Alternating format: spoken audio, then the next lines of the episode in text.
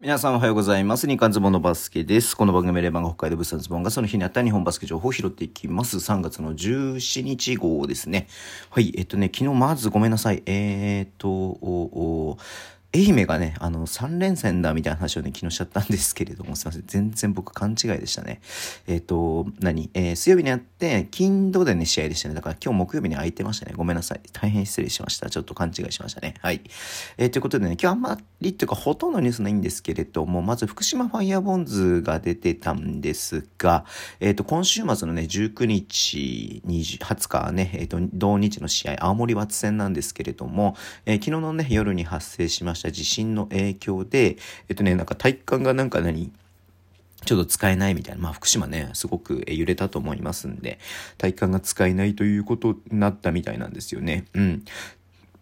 で、その、もともとやる予定だった体育館での開催はなくなったということなんですけれども、えっ、ー、とね、20日の日、日曜日の日にゲーム1として、えっ、ー、とね、あの、別の体育館でやるっていうことですね。うん。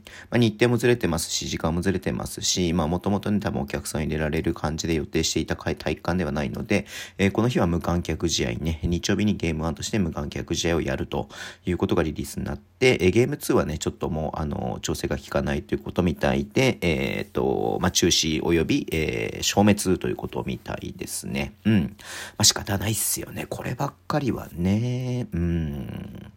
まあ、えー、ね、ちょっとちょうどタイミングとして、えー、そういうタイミングだったっていうだけで、まあね、かなり、まあ、損害としてはかなりでかいだろうなっていうふうにはね、思いますけれども、一試合できないってことはね、うん。で、まあ、かつね、えっ、ー、と、観客試合ってことであれば、うん、もう本当に入ってくるものがないっていう状態ですんでね、えー、まあ、いろいろと準備してたと思うんですけれども、こればっかりは仕方ないかなというところではありますね。うん。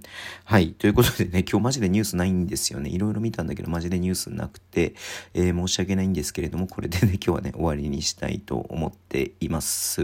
はい。ちょっとね、YouTube もお休みさせてもらいましたし、またね、金曜日から、はい、えっ、ー、と、やっていきますので、YouTube もね、やっていきますので、よろしくお願いします。